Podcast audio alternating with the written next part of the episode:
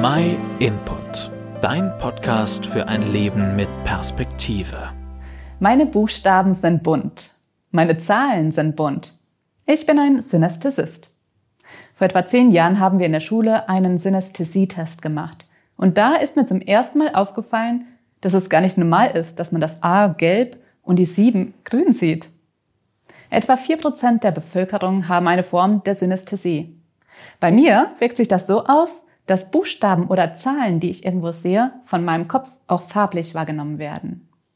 Auch ganze Worte oder sogar Wochentage und Monate haben für mich verschiedene Farben. Das klingt für manche Menschen erstmal komisch, aber für mich ist dieses Wahrnehmungsphänomen gar nicht so schlecht. Ich kann mir nämlich damit PIN-Nummern oder andere Zahlen und Buchstabenkombinationen besser merken. Ich finde das ziemlich spannend. Allgemein bringt es mich zum Staunen, was unser Körper und unser Gehirn so alles drauf haben. In diesem Fall sind es unsere unterschiedlichen Sinneswahrnehmungen wie Sehen, Riechen, Schmecken, Fühlen. Wie erstaunlich gut und genau funktioniert das doch. Wie präzise werden Reize im Gehirn verarbeitet und wahrgenommen. Das bereichert unser Leben enorm. Denk mal an all die wunderschönen Farben in den Blumen blühen oder wie unterschiedliche Weine schmecken können. Überall da sehe ich Fingerabdrücke eines Schöpfers. Ich persönlich kann es nicht glauben, dass sich all die Schönheit und all die komplexen Abläufe in der Natur per Zufall entstanden sein sollen. Die Bibel sagt uns, dass Gott die Welt in sechs Tagen erschaffen hat.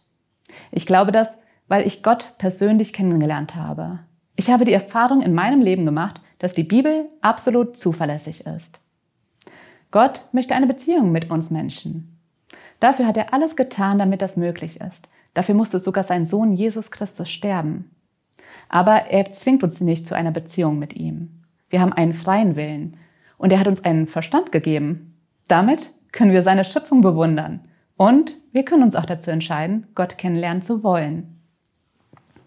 In der Bibel wird erzählt, wie der Apostel Paulus einmal zu einer Menschenmenge in Athen geredet hat. Er sagte ihnen, meine Botschaft handelt von dem Gott, der die Welt geschaffen hat und alles, was dazugehört. Er braucht auch keine Bedienung von Menschen, so als ob er noch etwas nötig hätte. Denn er ist es ja, der uns das Leben und die Luft zum Atmen und überhaupt alles gibt. Aus einem einzigen Menschen hat er alle Völker hervorgehen lassen. Er wollte, dass sie die Erde bewohnen. Er bestimmte die Zeit ihres Bestehens und die Grenze ihres Gebietes. Er wollte, dass sie nach ihm fragen, dass sie sich bemühen, ihn irgendwie zu finden, obwohl er keinem von uns wirklich fern ist. Gott ist dir nicht fern. Er möchte, dass du ihn kennenlernst. In der Bibel kannst du mehr über ihn erfahren. Wenn du keine eigene Bibel hast, dann schreib uns eine E-Mail an info at myinput.it.